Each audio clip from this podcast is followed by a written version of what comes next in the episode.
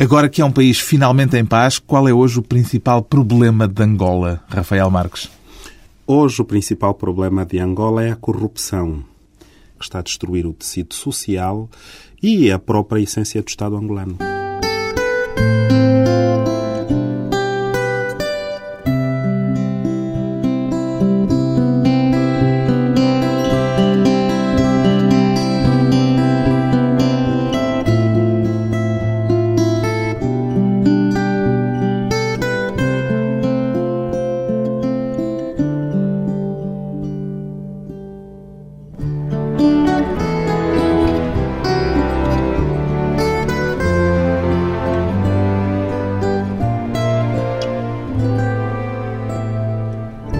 Rafael Marques, 39 anos, jornalista e ativista cívico angolano, sente-se a correr riscos pelas posições que assume e pelas denúncias que tem feito, Rafael Marques?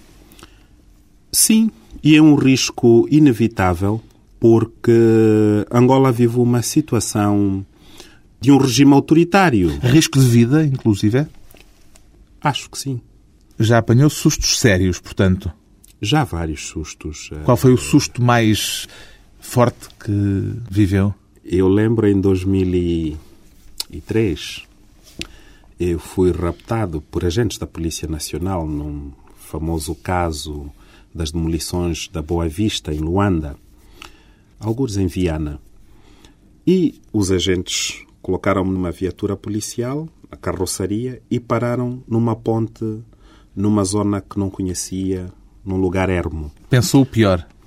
E, passados cinco minutos, o oficial que comandava a operação perguntei.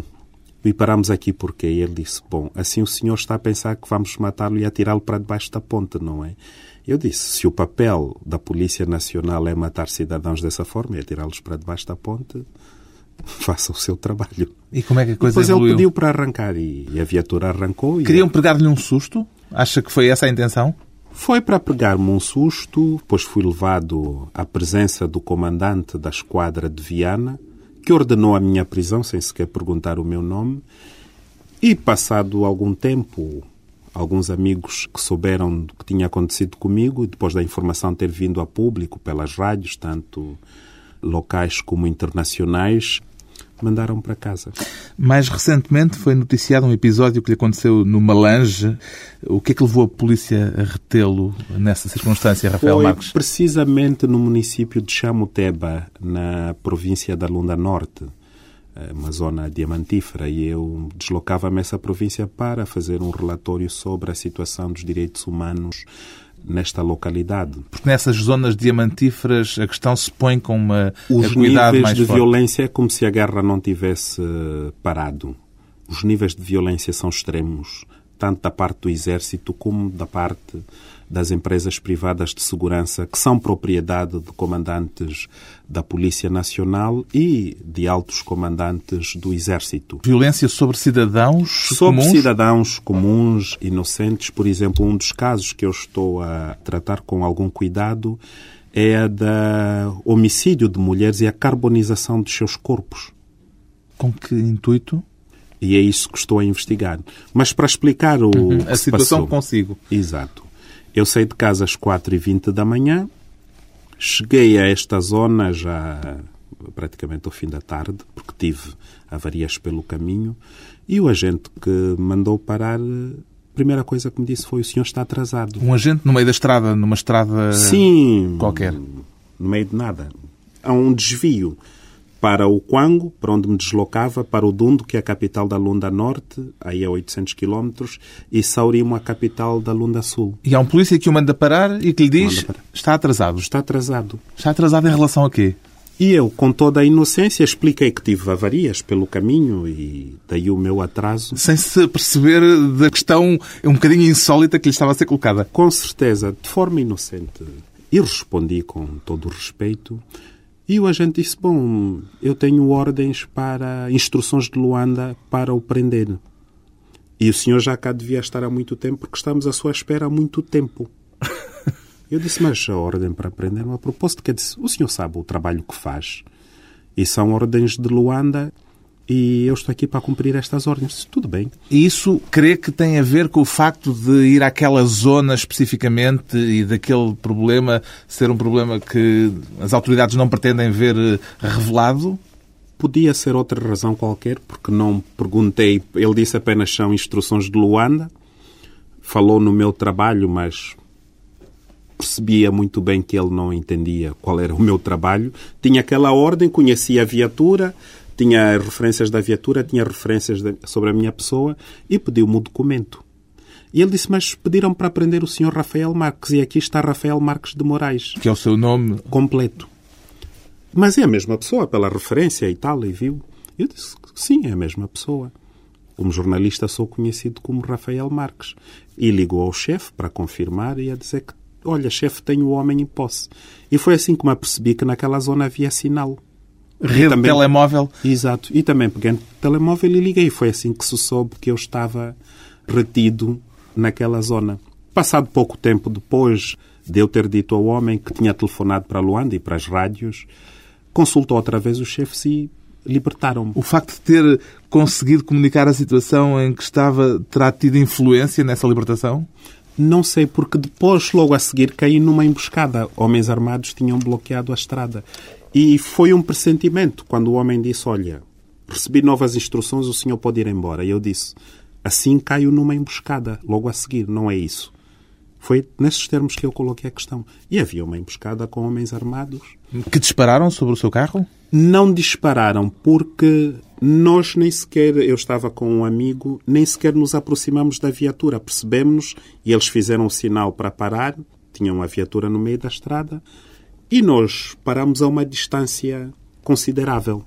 E disse, bom, agora ficamos à espera. Lá o, um dos homens vinha em nossa direção, mas é a única zona de mata cerrada, com alguma floresta densa, uma mata densa.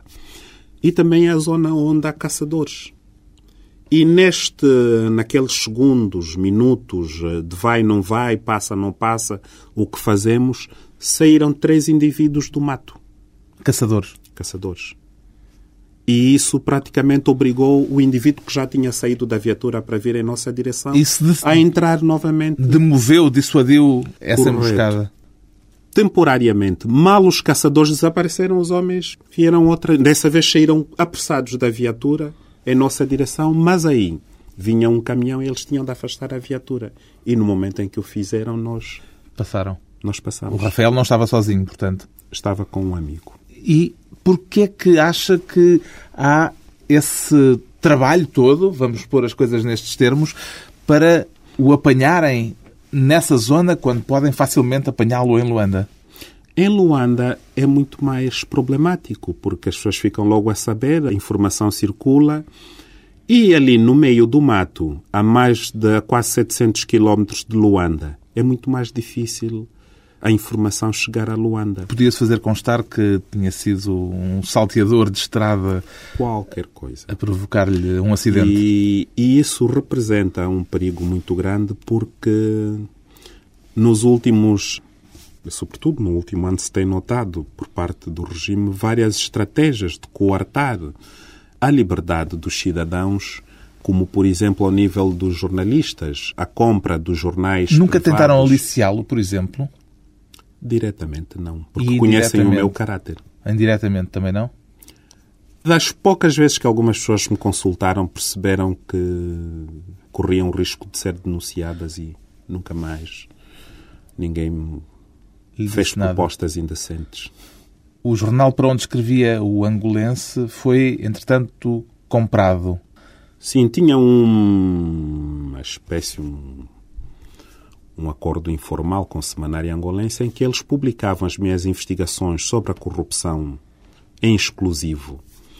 E com a compra do Semanário Angolense, que estava em situação praticamente de falência porque já não conseguia angariar publicidade, devido à pressão que o regime exercia sobre todas as empresas que fizessem publicidade neste órgão, eles não tiveram outra hipótese senão vender e a primeira medida foi eliminar a minha que os meus relatores continuassem a ser publicados por este semanário. Em 2006, o Rafael Marques ganhou o Civil Courage Prize, o prémio da coragem civil da Train Foundation norte-americana. Onde é que vai buscar essa coragem, Rafael Marques? Não é uma questão de coragem, é uma questão de afirmação da cidadania.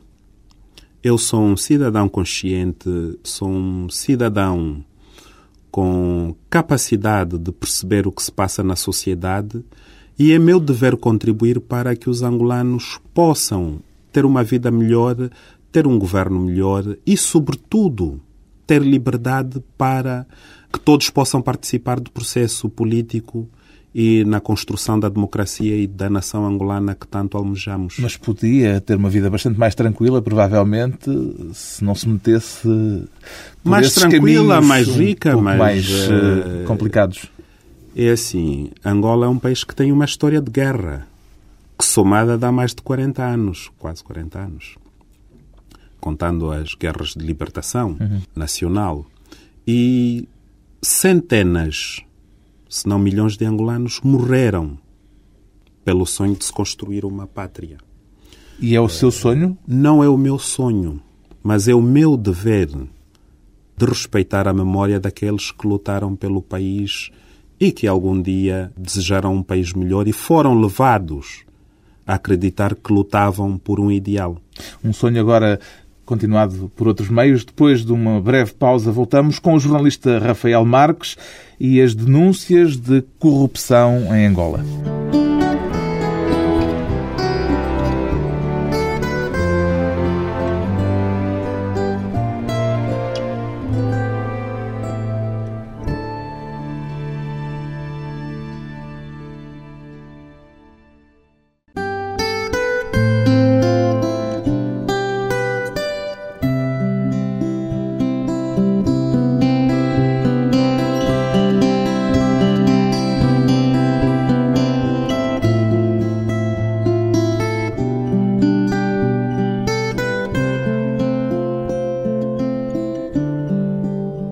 De regresso à conversa com o jornalista angolano Rafael Marques, obteve resposta à carta que escreveu em agosto de 2009 a José Eduardo dos Santos. Rafael Marques.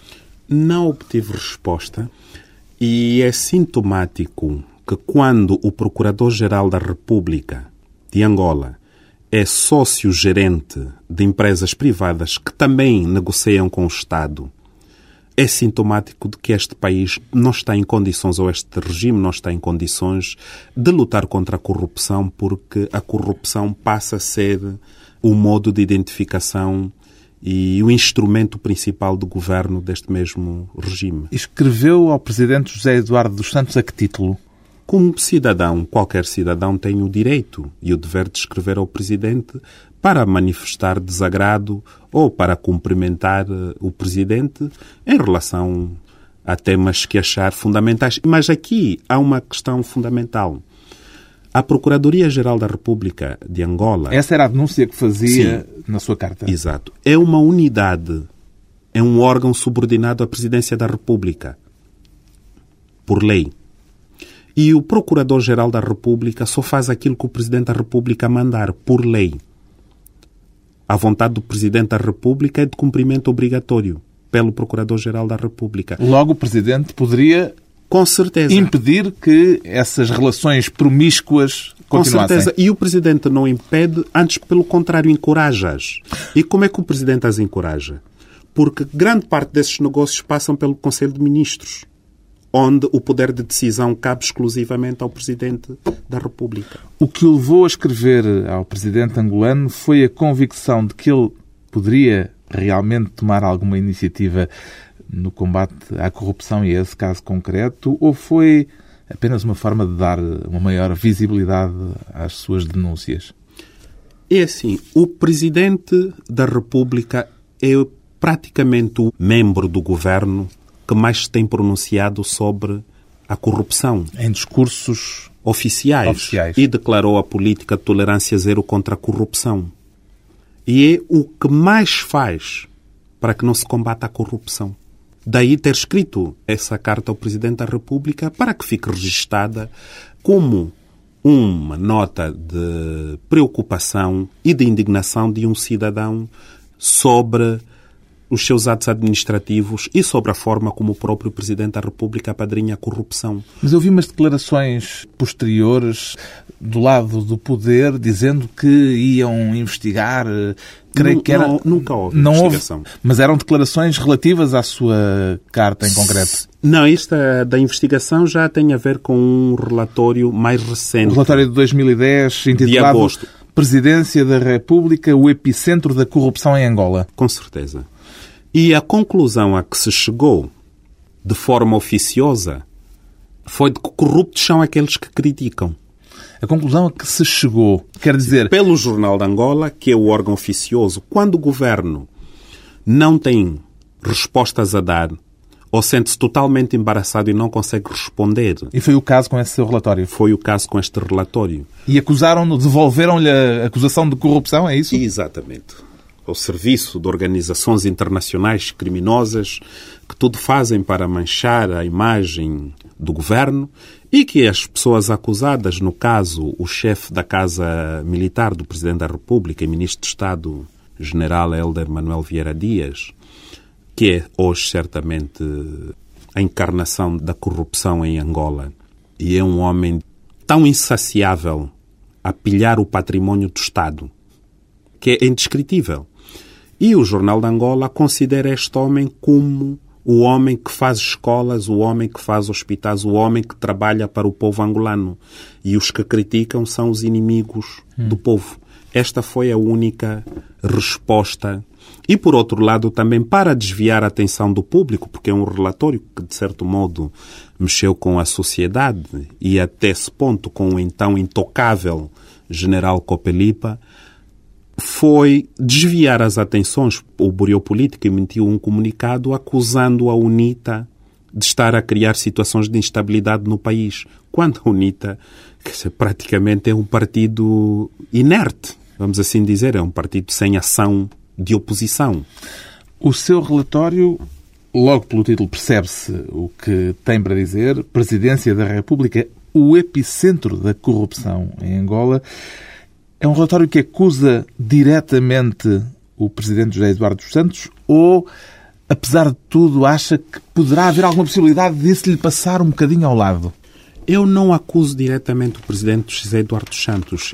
Eu investigo o modo como três indivíduos, o general Copelipa, o presidente do Conselho de Administração da Sonangola, a maior empresa pública do país, a empresa petrolífera, e um outro general afeto às comunicações do Presidente da República, criaram um património que está avaliado em vários bilhões de dólares do nada, fazendo passar as suas parcerias com empresas estrangeiras, como o Banco Espírito Santo e outras, pelo Conselho de Ministros e todas essas parcerias, todos esses investimentos, inclusive até ações de privatização de empresas estatais rentáveis a favor desses indivíduos, a troco de nada, foram autorizadas pelo Presidente da República. José Eduardo dos Santos não pode desconhecer. Não pode desconhecer, é impossível que desconheça esses atos de corrupção.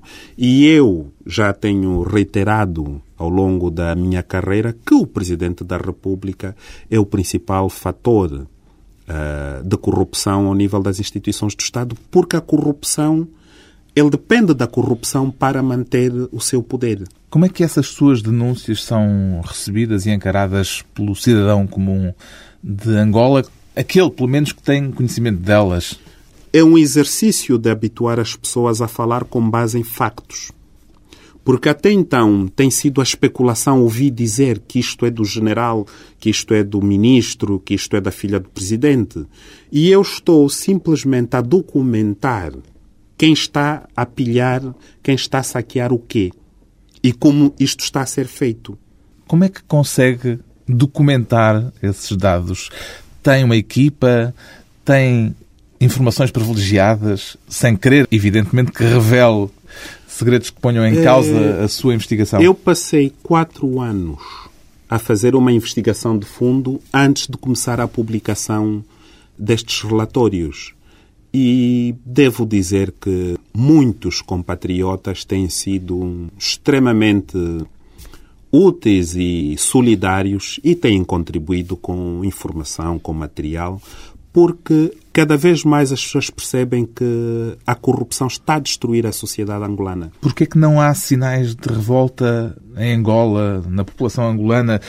Como, por exemplo, recentemente ainda vimos em Moçambique, em Angola, não há notícia de revoltas dessas. Há alguma explicação para isso, sendo o quadro tão perturbante? Precisamente por causa da corrupção. Precisamente por causa da corrupção. Porquê? Porque, primeiro, a maior entidade empregadora em Angola é o Estado, é a função pública. As pessoas, como disse muitos anos atrás o ministro da Justiça angolano, o funcionário público cria dificuldades para vender facilidades. Então, nada em Angola é feito sem esquemas de corrupção. Já se pode falar de uma cultura da corrupção? Pode-se falar de uma cultura da corrupção, pode-se falar da corrupção como a principal instituição que governa Angola. Tenho repetido isso várias vezes. Daí que não seja possível as pessoas se organizarem. Porque quando há três elementos a organizarem uma ação de reivindicação, este terceiro elemento há sempre o elo mais fraco que percebe ter ali uma oportunidade de negócio, denunciando os outros. É por isso que o Rafael Marques atua solitário e não tem uma organização, não criou nenhuma organização não governamental, como normalmente acontece em situações destas, com trabalho deste? Se eu tivesse criado uma organização, eu teria que criar uma estrutura burocrática. E essa estrutura só teria duas fontes de financiamento: ou o Estado ou a comunidade doadora internacional. O Estado não podia ser, por maioria de razão. O Estado não podia ser e, por maioria de razão, também a comunidade doadora internacional. Porquê?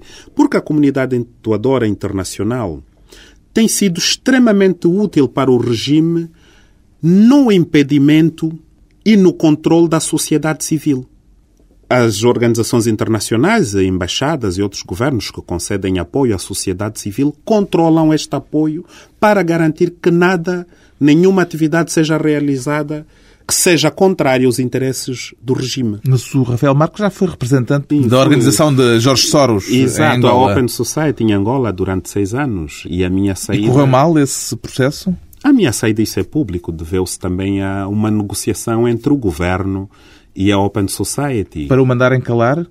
Para que eu fosse afastado. E eu, por uma questão de dignidade, pedi apenas que me permitissem pedir admissão e não saísse escorraçado porque não tinha feito nada que merecesse ser escorraçado, para além de estar a defender os interesses dos direitos humanos e da democracia em Angola. Uma atitude contra a cultura da corrupção. Depois de mais um curto intervalo, regressamos com Rafael Marques e Angola como o Eldorado para muitos portugueses.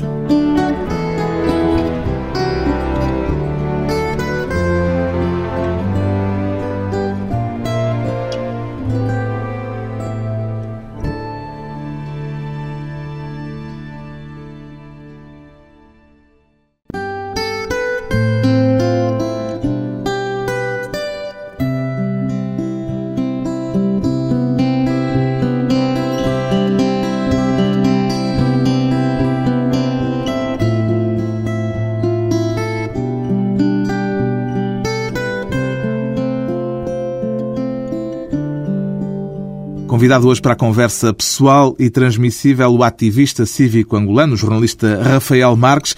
Como é que caracterizaria o atual regime político que vigora em Angola, Rafael Marques? É um regime dedicado à pilhagem do seu próprio país. Não diria que é uma democracia. Eu diria que Angola está a ser governada por gangsters. É um Estado ditatorial? É um Estado gangster. Nós, em Angola, temos uma classe dirigente que está a roubar o país e busca apoios internacionais para saquear o país.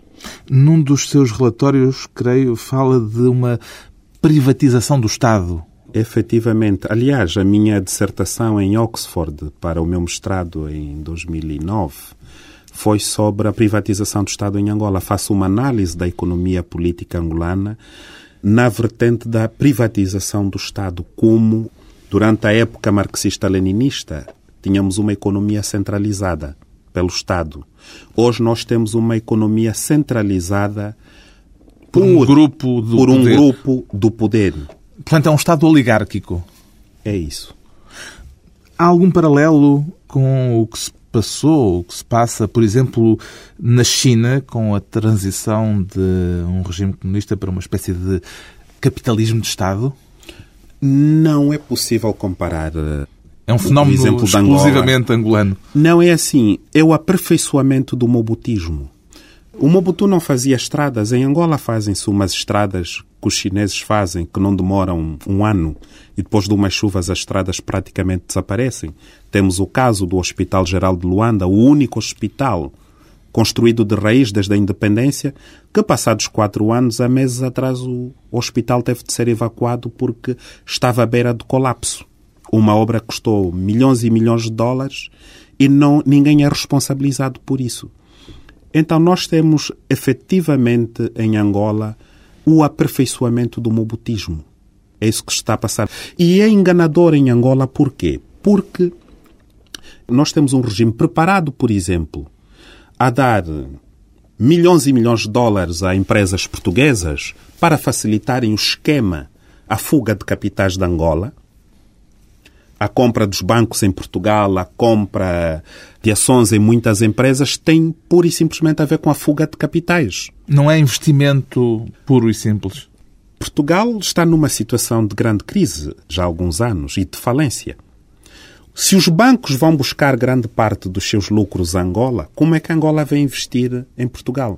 Porquê? Porque os outros países europeus têm políticas muito mais rígidas, e procuram saber da proveniência dos fundos. Em Portugal, não. Neste momento, Angola voltou a ser uma espécie de terra das oportunidades para muitos portugueses. Há um fenómeno quase de imigração para Angola. Esse regresso tem implicações políticas, no seu entender? Tem implicações políticas e tem consequências muito sérias. Porque tanto o Estado português como os cidadãos portugueses que fazem esta grande migração para Angola partem do princípio que só devem respeitar o poder de José Eduardo dos Santos e não demonstram o um mínimo de respeito pelo povo angolano. Isto é verdade. Como é que caracteriza as relações entre o Estado português e o poder angolano nesta altura? É uma relação de servilismo total por parte do Estado português. É assim que eu a caracterizo e de vez em quando o presidente português ou o primeiro-ministro tem de fazer uh, comentários sobre o grande prestígio de José Eduardo Santos e de Angola, pura e simplesmente como vassalos do regime angolano. Por é razões é económicas? Por razões económicas e por razões pessoais. Isso deve ser muito lucrativo para quem faz essas declarações. Por que é que o Rafael Marques não tem o visto português no seu passaporte? Porque é sempre uma dor de cabeça. Eu já, numa situação particular, encontrei o meu passaporte com o guarda da embaixada sem visto, passados duas semanas, e desde então tem sido um problema muito sério. E não lhe passam o visto na embaixada portuguesa em Luanda? Já é para evitar confusões. Desta vez até alguém ofereceu-se a tirar-me o visto na embaixada portuguesa, mas para evitar confusões e para evitar criar dificuldades aos negócios entre Angola e Portugal, prefiro ir tirar a uma outra embaixada. É com outro visto, com o visto de um outro país europeu Schengen que entra em que Portugal? eu passo por Portugal, sim. Assim, ao menos não posso ser acusado tanto pelas entidades portuguesas ou pelas angolanas como estando a criar dificuldades aos negócios portugueses em Angola. Sente que é persona não grata, de alguma forma, por parte do poder político português? Nunca fui incomodado simplesmente nos serviços de fronteira, uma vez, um dos uh, agentes riu-se, que entrava sempre com visto de um outro país, mas fora disso nunca fui incomodado. Também nunca fui pedir um encontro com qualquer entidade portuguesa. Nunca foi convidado também? Também nunca fui convidado, nem pela Embaixada Portuguesa, logo não há essa relação e também não tenho importância nenhuma para ser convidado pelas autoridades portuguesas. Mas eu creio que, e isso é que é importante reter, Angola tem estado a passar por várias dinâmicas e a situação certamente mudará. E há algum sinal de uma dinâmica num sentido positivo, do seu ponto de vista? As dinâmicas são os cidadãos que as criam. Mas, neste momento... E eu estou a criar uma dinâmica ao abordar uhum. a questão da corrupção, ao abordar o modo como o Estado português e as empresas portuguesas ajudam a saquear Angola, É?